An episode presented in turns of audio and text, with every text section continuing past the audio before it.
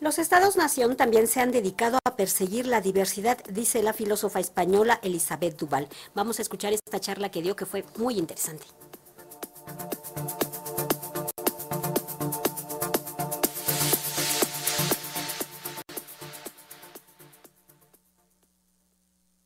Para la filósofa y escritora española Elizabeth Duval, cuando se habla de un mundo diverso y más aún de encaminarlo hacia esa meta, es como si el actual no lo fuera. La también activista mostró su desacuerdo porque dijo la diversidad ya existe y son los estados los que se dedican a perseguirla y reprimirla de hacia un mundo radicalmente diverso, fuera como si el mundo en el que estamos ahora, el mundo del presente, no lo fuera.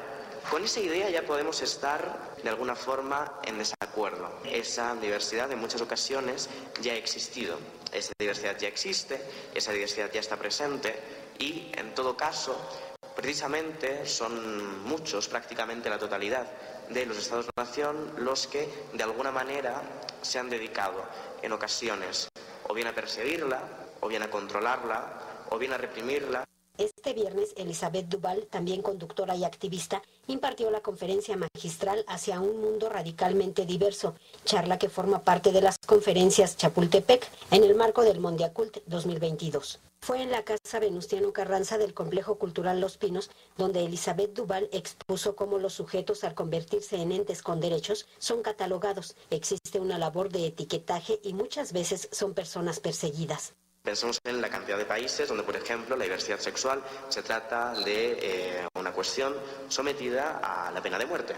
Eh, si no es en otros sometida a penas de cárcel, penas de prisión, en lugares donde pueda no estarlo, en muchos sitios, en muchas comunidades, sometidas ya no a penas legales, sino a una pena de silencio, porque esa misma represión que es institucionalizada y que se ejerce a través de las leyes puede convertirse también una represión mucho más casual o mucho más cotidiana eh, que los individuos ya ejercen los unos hacia los otros un poco por costumbre o por eh, haberse acostumbrado, incluso siguiendo estándares que también son culturales y que también forman parte de, la cultura, como puede ser la, la tradición.